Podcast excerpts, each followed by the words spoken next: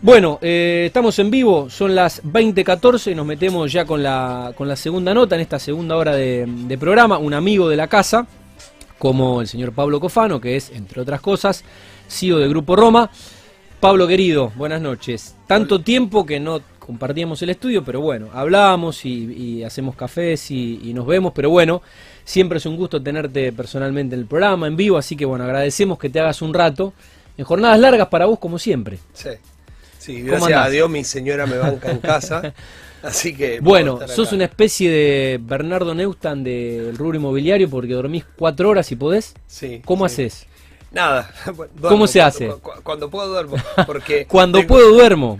Sí, porque tengo, bueno, el trabajo que me apasiona y mi segundo trabajo, tengo un bebé de dos años, entonces estoy redescubriendo O sea, en- entre, el, en- entre el laburo y un, y un bebé se complica eh, dormir. Pero de igual forma, bueno, eh, trabajas mucho, por suerte digo, y bueno, es un poco la, la- la adrenalina lo que te hace estar despierto y todo el tiempo Sí. eh, estar laburando en diferentes proyectos. No, no Yo- podés pa- no podés- me di cuenta no podés parar, sos una máquina de... de- de- Yo creo que es lo más sano para cualquier emprendedor, ¿bien? porque, ej- ejemplo, dejé de consumir televisión, en redes sociales comparto muy pocas cosas de interactuar. Eh, a veces vemos muchos mensajes que Argentina está mal y realmente estoy en el grupo Vistas y en diferentes grupos empresariales en Rosario y las empresas estamos creciendo, hay oportunidades. Para eso hay que enfocarse mucho en la micro y ser muy responsable de lo que hacemos día a día. O sea que co- coincido que por ahí la realidad mediática no es la realidad real y mucho menos la realidad de las redes sociales, que Sí. muchas veces eh, contaminan, tergiversan y a veces con intencionalidades, otras veces no. Pero bueno, hay, hay una vida real que hay que palparla eh, viviendo, ¿no? Sí. Está bien que bueno, ahora estamos en una realidad un tanto rara o particular, que es la de la cuarentena.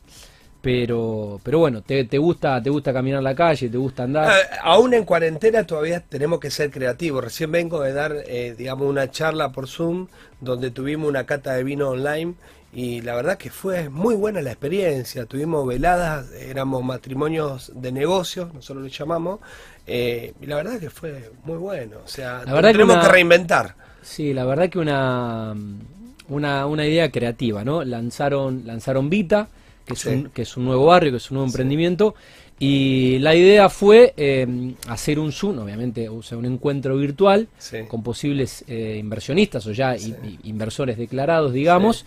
Eh, y bueno, les enviaron vajilla italiana a sus Sí. domicilios, les enviaron, por Sí, supuesto, que- buenas etiquetas de vino. Sí, sí. No, a ver, no sé si la buena etiqueta de vino. es- No era, eh, vino, no era vino italiano, pero la sea, vajilla era italiana. Es, es- es muy particular el tema de la etiqueta de vino, porque el vino es el momento, ¿no? Entonces generamos un momento, trabajamos en conjunto con Ana Borrell, que es una, una, una colega, una socia estratégica que es extraordinaria.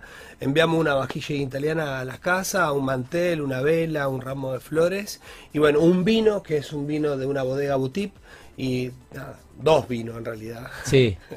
Y bueno, nos charlaron un poco del vino y después tuvimos lo que nosotros llamamos reuniones de matrimonios e inversiones, bien, donde los matrimonios nos juntamos a hablar como matrimonio de inversiones que podemos hacer como familia.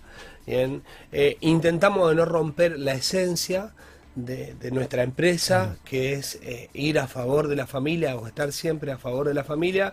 Entonces las catas de inversiones son concretamente para matrimonio y bueno, na- nada. También entendemos que me pasa puntualmente que tengo poco espacio con, con mi señora, y no puedo salir a cenar, no puedo hacer un montón de cosas por esta cuarentena. Una buena excusa para compartir. Sí, entonces buscamos en esto y generamos todo un clima que la verdad estuvo, estuvo muy bueno y la gente muy contenta. ¿no? Bueno, Tenemos en total 12 catas confirmadas de 20 personas por cata. Mirá qué, inter- qué interesante. Bueno, un día si quieren hacemos una cata acá, eh, hacemos el programa en vivo, no sé, eh, vinos tenemos, eh, traemos las velas.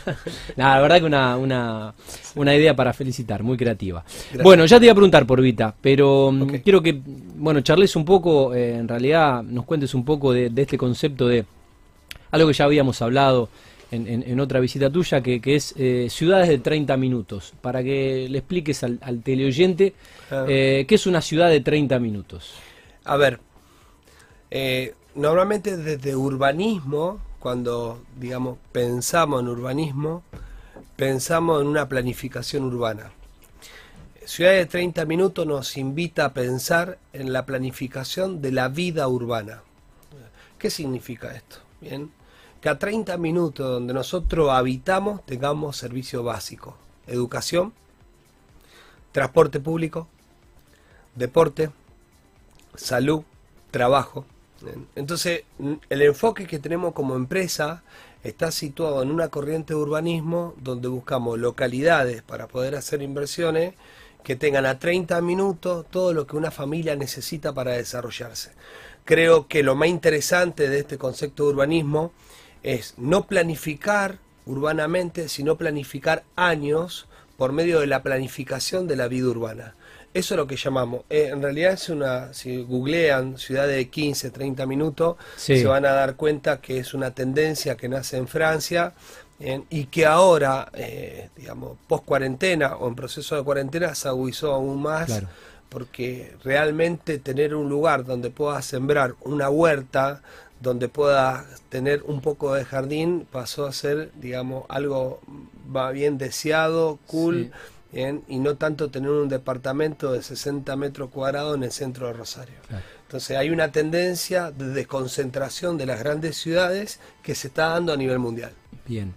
Em, para resumirlo, eh, tener calidad de vida, tener vida verde mm. eh, y tener otro tipo de espacios. Podés vivir en un departamento espacioso en el centro de Rosario, pero no se compara la calidad de vida con lo que puede ser eh, una casa en un barrio abierto o cerrado en, un sitio como las ciudades del Gran Rosario, mm. linderas. Es un poco esto de mm, eh, plan urbano versus plan de vida urbana. Exactamente. E, es, justamente nosotros no solamente trabajamos, eh, digamos, pensando en la gente, sino que estamos haciendo un trabajo de mucha militancia, bien, intentando influir a los empresarios de Gran Rosario a que cada vez que piensen en, poner una oferta inmobiliaria en el mercado, puedan pensar cómo esa familia se va a desarrollar en 15, 20 o 30 años. Pensar en el tiempo, detalle no menor. Dentro de lo que evita Pegado a Vita tenemos un polo educativo que anuncia Perotti dentro de 20 días, de lo cual, ¿me entendés? Para nosotros como desarrollador inmobiliario, tener una universidad, ¿bien? Eh, que la UNR, ¿bien? pegado a nuestro barrio con un campus eh, educativo, es extraordinario. Entonces, cada vez que nosotros vemos este, esta, esta actitud del Estado, acompañamos. En el momento de analizar inversiones. Y creo que esto, todo empresario que está en el mundo inmobiliario, lo tiene que empezar a considerar, ¿no? Pensar a crear modelos de inversiones inmobiliarias para la gente real y no de inversiones inmobiliarias especulativas. No tiene nada de malo también ser un desarrollador especulativo, es un modelo de negocio, pero hay una real necesidad de vivienda en Argentina y que entre todos tenemos que trabajar para cubrir esa necesidad. Lo charlábamos hace un par de jueves con Ricardo Intialper, que te, enviaba saludos y que Ricardo, un amigo. Eh, también bueno intentaba eh, explicar este tema. Em, bueno, hablemos un poco de Vita, Vita con, con B corta, Vita de vida. Eh, bueno, y hoy, hoy inauguraste e, e, esta modalidad para que lo ubiques geográficamente y qué características va a tener bueno este barrio que em, creo va a comercializar, entre otras inmobiliarias, Propsi. Sí. Sí, bueno, uno de los representantes comerciales Proxy, tenemos en total dentro del equipo comercial varias inmobiliarias, serán unas 10 aproximadamente. Mm. Eh, barrio, es un barrio cerrado, de expensa baja, de una parcela, un lote con la cantidad de metro cuadrado accesible, no son lotes grandes, son lotes chicos. El modelo de negocio básicamente lo vemos en Buenos Aires con la gente de DICO y lo vemos en Córdoba con la gente de DISUR. es un modelo de negocio que funciona a nivel nacional, que son barrios cerrados de lote entre 250 metros cuadrados y 350 metros cuadrados, de un ticket promedio de ingreso entre 22 mil dólares y 30 mil dólares. O sea, la gente puede acceder a la compra de este barrio. Este barrio particularmente, cuando pensamos en la conceptualización, pensando en este modelo de negocio que tenemos, que pensar en el ciclo de vida que tiene una familia, lo que hicimos fue conceptualizar una agenda viva del barrio, donde todos los días en el barrio tener una actividad diferente. Hay muchos detalles que no voy a estar diciendo, porque bueno, son primicias de nuestros clientes y de nuestros inversores, bien, pero voy a solamente decir una de las 11 amenidades que tenemos. Eh, vos no solamente acá comprar el lote, sino comprar una guardería, una baulera náutica, Ok, porque el barrio está cerca del río. claro. Bien, Una de las amenidades que tiene el lugar, vos compras tu lote para desarrollar tu vivienda y tu familia, y una actividad fuera del barrio, en un terreno que no está por ceder la comuna de General Lago, y en ese terreno vos sacás una bicicleta que tiene esta guardería náutica, cargas tu calla, tu piragua, tu equipo de kitesurf, bien, te vas a menos de 600 metros que está el río, bajás del río y tenés una actividad deportiva en el agua. Es una de las Un- una de las 11. una de las 11 amenidades. Voy a decir una más y acá corto. Bien, eh, Y quedas debiendo nueve primicias. sí. Eh, otra de las amenidades nosotros le llamamos container de cosas. Me pasó algo muy particular, Tati. Soy muy proactivo y cuando me pasó, me tocó vivir en cuarentena, yo quería arreglar muebles en mi casa, quería pintar mi casa, quería, o sea, tenía que hacer cosas. Eras un león ¿Eh? enjaulado. Claro. Y no tenía las herramientas adecuadas. Mi cajita de herramientas son con las herramientas básicas. Te que- todo. Creo que a todos nos pasa. Le hicimos el container de cosas que nosotros le llamamos. ¿bien?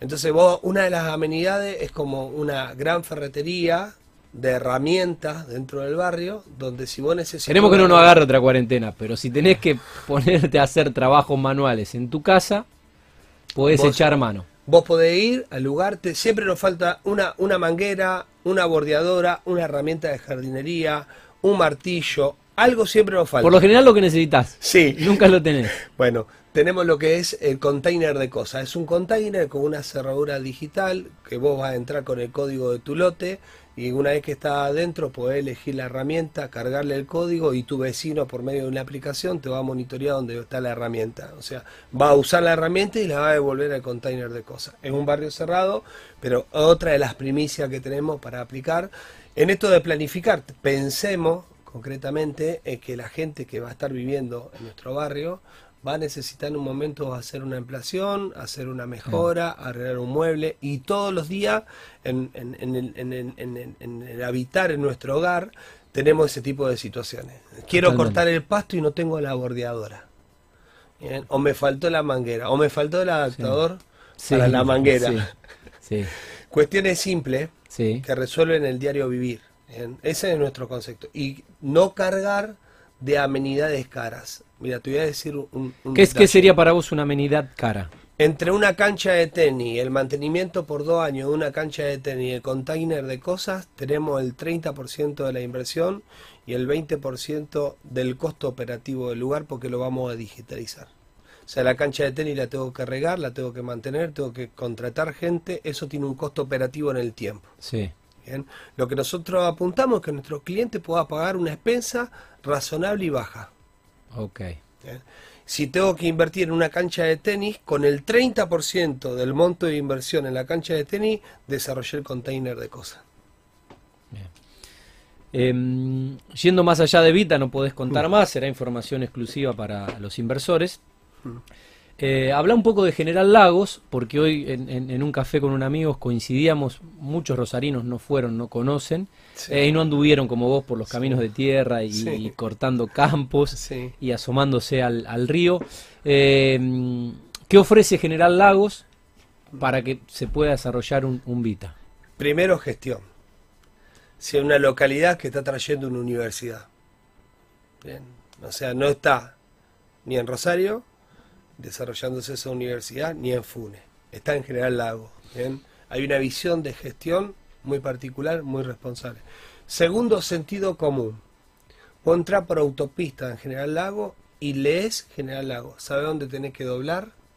¿Sabe dónde está el semáforo? ¿Sabe dónde está la plaza? Digamos que es fácil O sea, llegar. es, es, es una cuestión de vos manejás en General Lago y vos No necesitas una planificación urbana Eh, en una, en una- obviamente una comuna chica, pero tiene una planificación urbana que se ve reflejada en su ordenamiento territorial. O sea, es muy fácil guiarte. Conectividad, transporte urbano con frecuencia de 40 minutos. Desarrollo industrial, desarrollo turístico, están desarrollando, esto lo pueden googlear, hay un desarrollo turístico concretamente en la costanera de General Lago. Desarrollo de educación. O sea, tiene un montón de particularidades. Bueno, lo que hace al esparcimiento también con el, eh, con el río, ¿no? Bueno, justamente nosotros le, le pusimos al barrio esta temática de baulera náutica, ¿bien? porque queríamos un poco acompañar la Claro. visión de desarrollar la parte turística Claro. que están desarrollando sobre el río la gente de General Lago en conjunto con la provincia. Entonces, es una comuna chica Sí. que nos da seguridad, nos da la sensación de vida de campo con todo lo necesario para una vida urbana. Sensación de vida de campo con todo lo necesario para una vida urbana. Creo que en esto que estoy resumiendo es clave. Tengo la sensación de estar tranquilo y por un lado y por otro lado, bien, eh, tengo un estilo de campo, un estilo de una, de una localidad chica donde todavía puedo dejar mi bicicleta bien, Sí. Eh, en la calle, Sin donde puedo cadena en la caminar, puerta de la casa. bien, donde bueno, y sumándole a, este, a, a esto, decimos no que es un barrio cerrado. Ok. Em, hablemos de microurbanismo. Sí, interesante. Te escuchamos. Eh, microurbanismo es, em, es una visión concreta que tenemos como, como, como empresa. ¿no? Solo lo que hacemos es completamiento urbano. Encontramos campos que ya estén desarrollados en sus alrededores y lo que hacemos son propuestas de mejora no solamente para nuestro barrio, sino para todos los vecinos que están alrededor. Ejemplo, Pita, hablando de General Lago. En el lugar donde estamos geográficamente, vamos a llevar cloaca, agua, gas, aparte de todas estas amenidades que estuvimos diciendo, que solamente te mencioné dos, casi tres. Bien.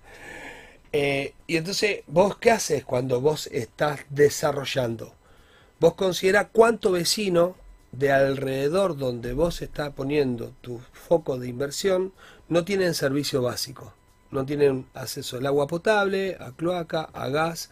Entonces, el microurbanismo se centra no solamente en el modelo de negocio económico, sino en el modelo de negocio también social que podemos tener con, con nuestra actividad empresarial.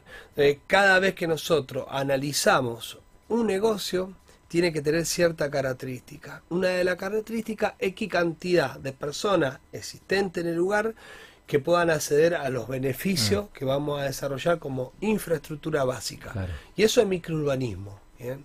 Es ya estar poblado alrededor, es ya tener, digamos, diferentes servicios cercanos para poder ampliar las redes de servicio, es tener cerca esto de ciudades de 30 minutos, 15 minutos, educación. El, el microurbanismo contempla un montón de cosas que sobre, a ver, no solamente son económicas, No, no, básicamente la, la- la posibilidad de realización de las familias. exactamente. No estamos hablando de, de- de ninguna cuestión extraordinaria, Nada. eh, pero que bueno, que suena raro y hace ruido pensarlo, pero que a- a- quizás a media hora de Rosario, si no fuera por el desarrollo de un barrio, de un, de un emprendimiento eh, privado, quizás eh, no llegan los servicios básicos. Ah, Pensemos que Funes no tiene, tiene el 42% de su población sin cloaca y el 50% sin agua potable.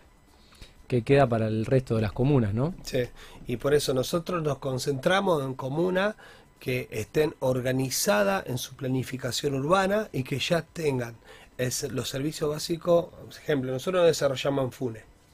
No tengo nada contra Funes, pero no desarrollo en Claro. Funes. ¿Por qué? Porque normalmente me entro en un barrio con la visión de microurbanismo y me doy cuenta que hay muchos vecinos sin agua potable, hay muchos vecinos sin cloaca, hay muchos vecinos con problema hídrico. Entonces nos centramos en localidades chicas ordenadas. Ok, se entiende. Bueno, estaba muy interesante la charla, pero el tiempo vuela, ya son 21 a 33. Eh, tenemos que hacer la última pausa y a la vuelta eh, seguimos dialogando con Pablo Cofano, CEO de Grupo Rock. Bueno, seguimos en Mundo Construcción. Eh, esto que sonaba con Paulo Cariñano en las bandejas es era eh, Yamiro, Yamiro Kwai. Eh, ¿Te gusta Yamiro Kwai? Sí, ¿Te sonaba? Sí, gusta. es, de tu época. De la tuya también, o sea, ¿Eh? de la tuya De la también. mía también, de la mía también. Sí. Sí, sí, pues yo lo, lo- lo conozco, obviamente. Eh, ¿Qué te gusta? ¿Qué escuchás? Cuando agarrás, cuando agarrás, no vas a decir escuchar radio, cuando agarrás la, la camioneta y te vas a mirar campo y a, y a buscar campo. Dama y a- gratis. Y a, y a buscar, y a buscar barrios. ¿No, no entra dama gratis? En esta radio me parece que no. No, No, en esta radio. igual lo banco, Pablo Lescano. ¿Eh? Tengo, tengo. No, tengo un gran músico, un Lo gran banco, músico. banco, Lescano, Después, no todo el mundo está obligado a consumir el género de la cumbia. El tipo eh, en lo que hace es un grosso. Sí, Después, eh, bueno, eh, el arte es muy, muy, muy, Sí. muy amplio. Bueno, Fan People me gusta mucho. Viene el otro show. Ay, me encanta. Fan People, me encanta. Le, enca- le encanta Pali. Bueno, Pali es productor musical. eh, Ok, además de Fan ser. People, el otro show. es DJ, además-. Me encanta, me encanta, me encanta. además de ser nu- nuestro operador. Eh, bueno, bien, Pali. Bien. Bueno, Sí, genial. listo. Lo da más gratis. eh, Después, cuando. el- cuando No, el- me dijo Fan People y ya está. ya, está, te olvidaste cuando, de que dijo dama gratis. Igual cu- ahora cuando subamos el Ahora, programa. ahora te debe buscar un tema de Fan People. Sí, cómo no, ya. Aho- ya. ahora, cuando, este programa que se está grabando, cuando subimos a, lo subimos a YouTube y al canal de, de- de Instagram, cuando dice, d- cuando va a decir, d, le ponemos pi y no, no se, no No se sea- va, no se- sea malo. no se va a escuchar. Y si no, te lo coordinamos con Palito Lescano, que es, es, es- es un crack. Bueno, ahí está sonando la música que le gusta a nuestro invitado. Bueno, Pablo, eh, volvemos a la nota. Seguimos dialogando con el CEO del Grupo Roma. Eh, hoy, bueno, charlamos eh, sobre las empresas de triple impacto, Sí. eh, para que expliques un poco eh, en qué consiste y, bueno, referido obviamente a las empresas inmobiliarias y desarrolladoras, como es el caso de Roma. Ok. Em, bueno, como, sa- como sabemos, es de público conocimiento. eh, la ONU ya hace un tiempo, varios años, alineó 17 objetivos para el mundo, te lo voy a resumir, donde entendemos que esta generación elige cómo va a vivir los próximos 200 años. En esto hay una movida a nivel mundial, donde hay una calificación de empresa, ¿eh? donde para calificar vamos a tener... Como, em- como empresa de triple impacto. Exactamente, para calificar como empresa de triple impacto tenemos eh, diferentes evaluaciones. No solamente nos enfocamos en la parte económica, que es un área importante de la empresa, dentro de la gobernanza de la empresa, las empresas son sanas si saben ganar dinero, sino también nos enfocamos en la parte social y en la parte ambiental. Para resumirte, tenemos balances ¿bien? Económicos, ambientales y sociales, donde nosotros recién arrancamos un viaje de poder calificar, donde no sabemos si vamos a calificar o no, pero por lo menos comenzamos a hacer el camino. Ok. Son 3.200 empresas a nivel mundial ¿bien? y seríamos la primera empresa argentina del real estate bien, en calificar como empresa de triple impacto. Tenés, digamos, eh, una plataforma muy interactiva donde te auditan en Estados Unidos, está la gente de, de- de Empresa B Argentina, Empresa B Rosario, eh, bueno, donde está la Bolsa de Comercio, hay varias instituciones muy importantes. Sí. Eh, nosotros recién lo que estamos iniciando es el proceso de transformación interno dentro de la empresa, Claro. donde realmente confieso que para mí fue un reinventarme. Eh, uno de los de las áreas Te iba a preguntar qué, qué- qué te inspiró a embarcarte en eso, no sé, de, de tener tu hijo, dejarle, eh, dejarle el- un mundo sano, habitable. eh, eh, más que un mundo sano, habitable y hacerlo tan... pues en- no, no lo estamos en- tratando en- con mucho cariño. En realidad, en- el dinero no tiene sentido. O sea, y solamente hacer negocio por ganar dinero, bien, eh, me parece que lo hacen las personas que carecen de un montón de cosas. bien. Y, y- creo que es sano que una empresa gane dinero, pero es sano que la empresa devuelva un poco del dinero que gana la sociedad. bien. Entonces, ¿cómo podemos devolver los empresarios dinero a la sociedad de manera ordenada? Esta es una manera ordenada. De pensar un poco a favor de la sociedad, ya que lo único que hacemos es administrar confianza que la sociedad deposita todos los días en nosotros como empresarios. Entonces encontramos este camino. Eh, para mí fue muy nuevo todo y, la verdad que descubrir un viaje muy interesante. Eh, obviamente que nos está ayudando una consultora, gente muy seria. Eh, y, nada, ejemplo, una de las áreas que más tengo que trabajar es el tema de gobernanza. O sea, mi área. Claro. O sea, es la- una de las áreas que menos puntos me sumó y que en realidad me hicieron dar cuenta de un montón de cosas que tenía que cambiar. Traigo una pequeña de las primeras 200 preguntas, Hmm. las primeras dos- 200 cu- cuestiones que estamos trabajando, estamos trabajando en 200 frentes diferentes. Bien. Para calificar en las, Para 17, calificar en en las Estados 10 Unidos. en las 17 pautas que, Exacta- que- que no, para exigen. calificarnos se suma punto, esa cantidad de puntos que vos sumás, de alguna manera, después te vienen a auditar, te auditan. A todos los, esos a los yanquis les encanta ¿Eh? medir todo y Sí. calificar y, y- Y- le dan puntos a los vinos. Si vos demostrás que sos, eh, digamos, transparente en toda la información que bajaste, recién ahí calificaría. Ejemplo, ¿no? Una de las cosas, nosotros tenemos una declaración de propósito, de visión y de misión, que lo que intentamos todos los días de trabajar es resolver el problema de vivienda. Y a mí me dijo en que cómo puedo resolver el problema de vivienda si tengo cuatro mandos medios de mi empresa que todavía no tienen casa propia. Entonces me di cuenta que lo que tenía que reinventar era mi liderazgo. Eh, que si no había cohere- coherencia para dentro de mi empresa, mucho menos iba a haber coherencia para mis clientes. Eh, Tuve que hacer un plan de carrera, donde hoy tenemos un plan de carrera concretamente, donde parte de esa gente que está lo que nosotros llamamos los mandos medios, que son los puestos más importantes de la organización, bien, por los objetivos cumplidos por la organización, acceden a su casa. Bien. Eh, nada. O sea, Coherencia. es, es muy difícil, es muy difícil para el empresariado o para el emprendedor que alguien venga y te diga, che, mira, no sos coherente. Me pegó en el cuerpo, pero me hizo muy bien. Claro. Me hizo muy bien porque me ayudó un poco a Claro. tener esa línea de coherencia. Vos sabés que el flaco Menotti alguna vez dijo, Argentina es, es, es ese país que el operario que trabaja en una fábrica de heladeras no puede tener esa heladera en la cocina de su casa. Y es una verdad dolorosa, pero eh, pasa. Y bueno, eh, es un país incoherente. Y bueno, eh, esto evidentemente eh, que vos decís es, es básico, es sentido común. Pero bueno, eh, evidentemente hay que trabajarlo y en eso estás. Eh, Es muy difícil tener coherencia en la vida. Sobre todo en este país. todos los días. O sea, o sea, aparte de cargar con la supervisión de, de los americanos en esta en este proceso de, Sí. de transformación de empresa, cargamos con Argentina, eh, que es interesante todos los días.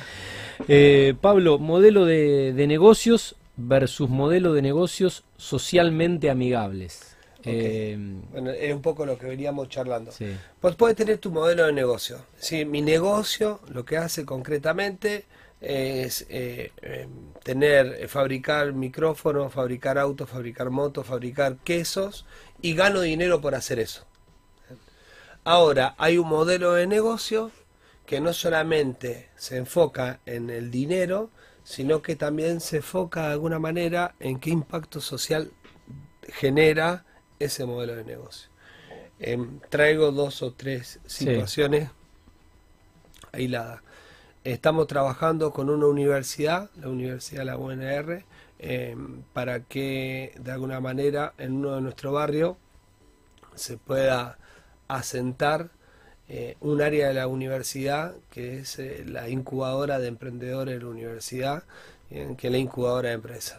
Em, eh, donamos una planta de agua en uno de nuestros barrios que no solamente le daba agua potable a nuestros a nuestros vecinos, a las personas que confiaron en nosotros, sino a mil mil familias que vivían alrededor del barrio. En otro en otra localidad, en vez de hacer un pórtico de ingreso para el barrio, hicimos un pórtico de ingreso y una garita de colectivo para la localidad, para identificar a la localidad. Eso es lo que hablamos nosotros de modelos de negocio que generan un impacto social, que eh, están enfocados no solamente en el dinero, sino están enfocados también en la sociedad, de darle un poco con la actividad. Y creo que el empresariado argentino tiene mucho en este sentido para dar. En los, los, los empresarios, la- el, poder sostener una empresa en Argentina bien, eh, para diferentes empresarios, realmente un logro. Argentina es un, un lugar muy lindo, muy particular, muy cambiante. Ese ejercicio que tiene el empresario argentino, si lo puede volcar a favor de la sociedad, pensar más allá de su bienestar económico, sino pensar en un todo, es interesantísimo. Por eso vemos argentinos que triunfan en toda parte del mundo. En toda parte del mundo tenemos perlas, ni hablemos de las deportivas, Somos, ¿no? somos- yo digo que somos una plaga. Somos una plaga. Estamos en todos lados. Completamente, o sea, pero en toda parte del mundo que vos vas te identifican con un argentino exitoso, con un fabricante de auto, donde tiene una gama de autos y que es santafesino a nivel mundial. Yo he estado en, en el Medio Oriente con un príncipe y me preguntaba por este fabricante de autos. Sí, este, bueno, ahora no me sale la palabra, el señor de Casilda es un Pagani. ingeniero Pagani, Pagani. Bueno, ya eh, trabajó en Lamborghini, que creo que trabajó en Lamborghini, eh, pero ahora tiene su propia línea de, Sí. de auto de ultimísima generación. Santafesino. Bien. Sí, Eso creo hace- que es casildense, sí. Eso hace un poco Argentina, produce este tipo de, de- de personajes que marcan la diferencia. Si internamente los empresarios todos nos enfocamos en producir dinero y volcar parte de ese dinero a la sociedad, en beneficio de la sociedad, creo que se puede llegar a generar una armonía. Capaz que es una utopía, ¿bien? que nunca se logre. Pero hay un camino que se comienza y hay muchos que pensamos de esta manera. Hay un grupo en Rosario de empresarios extraordinarios, que son empresarios ¿me entendés? de triple impacto, de empresa B. Hay un grupo en Argentina, hay en Estados Unidos. Ahora yo estoy en contacto con empresas B de España, bien, eh, donde son empresas desarrolladoras inmobiliarias, bien, que ya son empresa B y que a su vez me asesoran a mí para ser un empresario más responsable, más amigable con lo social, con el medio ambiente. Eh, bueno, por, lo que te conozco te tira mucho lo social. Sí. Eh, es una cuestión personal. Y me gusta. O sea, y, eh, siempre tengo algunos amigos que nos juntamos eh, a charlar y, y, a ver, más de dos bifes por día no nos podemos comer. Por más que vos tengas lo que tengas, esa es tu limitación. El auto, menos gama, más gama, Sí. es lo mismo. La pileta sea de plástico, sea de material, en una casa, más o menos, en vez de tener 500 metros, puedo tener 150 y vivir bien igual y verlo correr a mi hijo y ser feliz igual. No critico lo otro, sino digo que hay cierto equilibrio que podemos encontrar para que, digamos, encontrar un poco una visión de igualdad que creo que todos tenemos que caminar. Bien, a- ejemplo, hoy, a mí me robaron la semana pasada en la calle, mido un metro noventa y uno. El flaco que se animó a robarme, bien, realmente, bien, es, es un osado. Me arrancó la cadenita. O sea, la, el dinero no me cuida. O sea, me cuida el equilibrio social. Por más que viva en Kentucky, viva, vivo en Puerto Norte, en una torre cerrada, bien, yo creo que todos tenemos que aportar a cierto equilibrio para nuestra sociedad. O sea, o nos quedamos, nos quejamos, bien, eh, que, O que tratamos de aportar populismo, nuestro que esto, el otro, o hacemos cosas pequeñas. Yo siempre recomiendo de- tener que tener caramelo en tu auto y saludar a un flaco que te para y te limpia el vidrio y decirle buen día. Nada más, hace eso. Bien, o sea, no son cosas. Sí. Y bueno, ni hablemos que esto también para, para el talento interno de nuestras organizaciones, ¿no? Porque ¿de qué te sirve ser, digamos, un tipo copado, bien amigable con lo social, y pero parte de, tu equipo de trabajo pasa necesidad o Ah. parte de tu equipo de trabajo, bien, eh, digamos, está triste y vos no tenés la capacidad de identificarlo. Hay, hay una cuestión de, de un liderazgo en que tenemos que aprender, que estoy aprendiendo, te vuelvo a, a- a repetir, una de las cosas que más me chocó es que esta, esta consultora de alguna manera y, y, eh, me dijeron, espera, vos tenés que cambiar, flaco. Claro, te, te, te escaneó de arriba abajo y te dijo, sos esto y tenés que cambiar esto. Duro, Y bueno, a veces la- las, las, las verdades... Pero bueno, est- está también en la inteligencia de uno y en la capacidad de uno desafiarse, autodesafiarse y eh, progresar, intentar ser mejor, ser mejor padre, ser mejor amigo, ser mejor hijo, ser mejor empresario, ser mejor todo el tiempo, creo que es... eh, en definitiva, bueno, un poco un, un- sentido eh, de la vida como persona. Pero bueno, está bueno eh, asumirlo, la, la autocrítica y a partir de, de- de ahí intentar ser mejor. Completamente. Interesantísima la charla, Pablo, pero vis- viste que este, este programa eh, vuela el tiempo, sobre todo cuando venís vos que hablas mucho. Eh, mm, tenemos que cerrar el programa cinco minutos antes porque tenemos que hacer todo el protocolo de ventilación, desinfe- desinfección y esterilizar todos los, los equipos. Eh, es un gusto tenerte nuevamente, te agradecemos el tiempo, sos muy generoso, tenés días muy, largo, eh, muy largos y, nunca eh, no accediste a una invitación. Así que nada, felicitarte eh, a vos, a toda tu gente, a tus equipos y mm, bueno, la puerta de este programa seguirá estando abierta para empresarios valientes como, como ustedes, los argentinos, que siguen apostando al país y generando eh, fuentes de empleo, que es lo que más se necesita. eh, para, Completamente. para la mayo- lamentablemente, para la mayoría de las personas de, de- de nuestro querido país. Tendría que ser un índice, un índice de sensibilidad en nuestra empresa. Monitorear la pobreza y el desempleo. Muchas gracias, Gracias, y buen fin de semana.